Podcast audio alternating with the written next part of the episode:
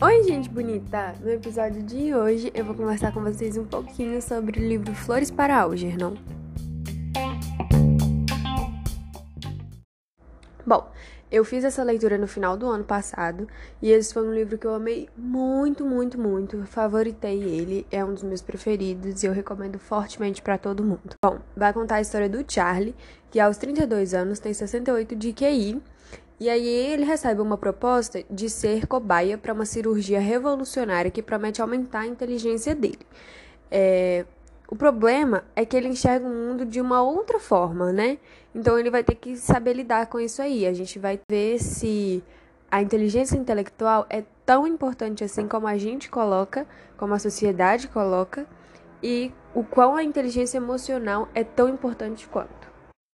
Flores para Algernon é uma ficção científica, né, por trazer essa questão da cirurgia revolucionária e tudo mais. Tem muitas coisas para explicar como funciona a cirurgia e tudo mais, e assim, muita gente tem medo, né, de ler ficção científica por não entender e tal.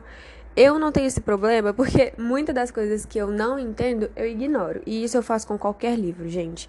Pode ser ficção científica, pode ser um romance, é, romântico, né, mesmo, se eu não entender aquilo que tá falando, eu ignoro.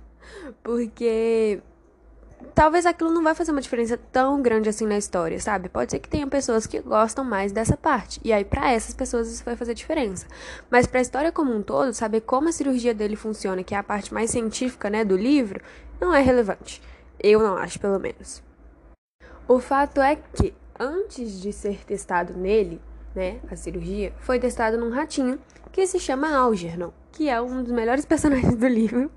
Eu amo ele, pelo menos. Eu adoro a relação que o Charlie cria com o ratinho, que no início é uma relação de competição, e depois ele passa a entender e gostar dele, é, e como que ele se compara com um rato, tanto no início, depois da cirurgia, quanto depois, como ele vê como as pessoas tratam ele também como um rato de laboratório. E é muito triste quando isso acontece, mas é muito legal também ver essa relação que o autor fez.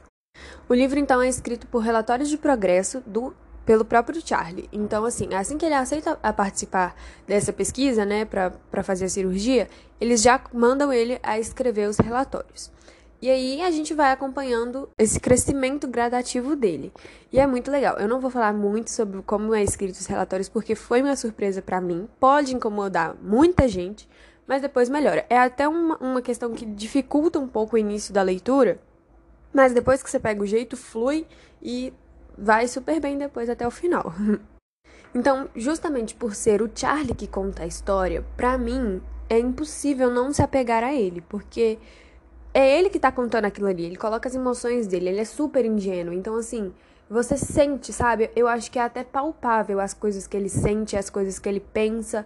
Então, assim, eu acho impossível que as pessoas não se apeguem a ele, porque é realmente um personagem muito bem construído. Como a gente acompanha essa evolução dele é, até o ápice do que ele pode chegar, é assim, muito próximo, sabe? É como se você realmente conhecesse essa pessoa. Como é escrito em relatórios de progresso, como se fosse diários, então você se sente próximo do personagem, como se você realmente conhecesse. Então, assim, eu acho que quem não conseguiu ter essa relação com o personagem, de se apegar a ele e tudo mais, sentir o que ele sentia, sabe? Querer pegar no colo e proteger de todas as coisas ruins do mundo, eu acho que essa pessoa leu o livro errado, vai ler de novo.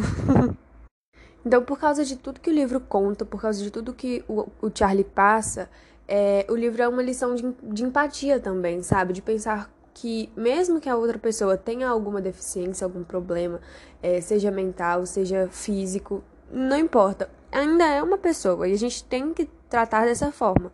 Então, eu acho que o livro traz muito esse retrato da sociedade, sabe? Que rejeita o que é diferente, o que não deveria ser daquele jeito. Então, assim, eu acho isso muito legal no livro. E aí, no caso desse livro, aqui vai um pouquinho de spoiler. É, no início do livro, o Charlie ele tá sendo rejeitado porque falta QI nele, né, para ele se encaixar na sociedade, como é esperado, né, de qualquer pessoa. É, e depois da cirurgia, ele tem um QI tão exagerado, tão alto, que ele não quer estar em sociedade. Porque assuntos que antes ele nem entendia e queria entender e não conseguia, agora para ele era super banal. Ele já. Ah, isso aí eu já sei, eu quero conversar com outras pessoas que sabem outras coisas que eu não sei. Porém, ele ficou tão inteligente, tão inteligente, tão inteligente, que ele não conseguia achar essas pessoas. E aí ele começa a ter esse problema de né, se encaixar é, aceitar os outros também e ser aceito. E aí a gente entra nessa questão de arrogância, que pode incomodar algumas pessoas também, né? Que ele parece ser mais arrogante depois que ele fica inteligente dessa forma, o que pode também ser uma crítica a pessoas que são muito inteligentes na nossa sociedade e se acham tanto que não conseguem nem manter uma conversa banal que seja com outras pessoas. Então, por causa disso tudo, o Charlie sofria muito antes da cirurgia por causa do seu baixo QI. Ele trabalhava numa lanchonete, lá as pessoas que fingiam ser amigos dele, né? Eu digo fingiam porque na maioria das vezes estavam rindo dele e não com ele, e ele não sabia distinguir isso. Então, assim, quando ele fica inteligente, né, e depois da cirurgia, e começa a entender essas questões, é realmente muito triste, muito, muito triste mesmo. E eu, eu sinceramente ficava me perguntando se era necessário ele passar por tudo isso, de fazer a cirurgia, passar pelas expectativas dele, as expectativas dos outros, tanto dos cientistas quanto das pessoas próximas a ele, em que, que ele falava que ficaria inteligente e tudo mais. É, além de saber lidar com tudo isso, que ele não, não sabe muito bem, porque ele também não é inteligente emocionalmente. É, ele também tem que lidar com as questões do passado dele que agora ele entende. Então, assim, é, e também por uma outra questão do que acontece no final do livro, me faz realmente ficar com essa questão muito grande durante a leitura quase que inteira. Além de tudo isso que eu falei, acho que esse livro trata também sobre a negligência de pais que têm filhos como não são esperados, sabe? É, o livro vai tratar muito e vai aprofundar bastante nessa relação que o Charlie tem com a mãe dele. E essa questão de você ter seu filho e ele ser o melhor apenas para mostrar, o que acontece muito nos Estados Unidos e a gente vê isso demais em filmes estadunidenses e hollywoodianos.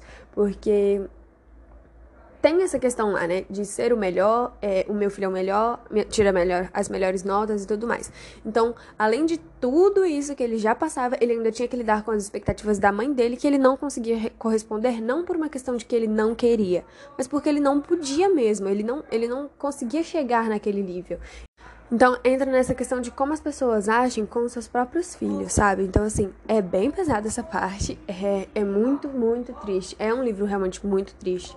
Mas é muito bom, gente. Recomendo muito, de verdade. Pela, né? De novo, falando isso.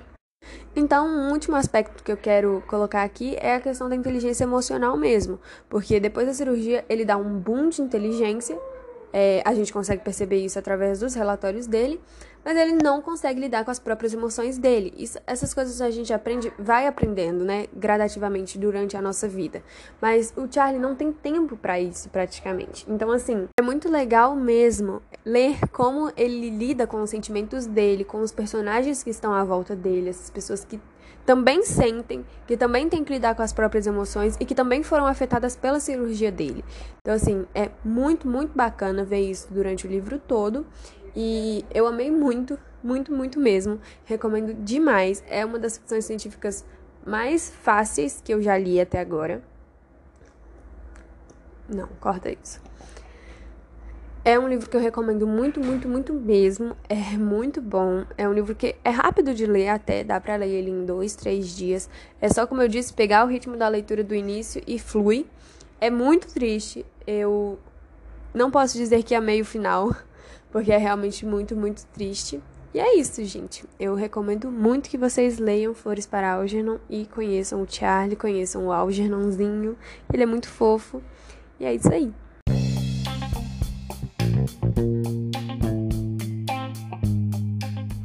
Então foi isso, gente. Eu espero de verdade que vocês tenham gostado. Depois vai lá no Instagram do Entre Páginas e Frames me contar o que, que vocês acharam do episódio. E caso vocês já tenham lido Flores para não me conta também o que, que vocês acharam do livro pra gente conversar um pouquinho.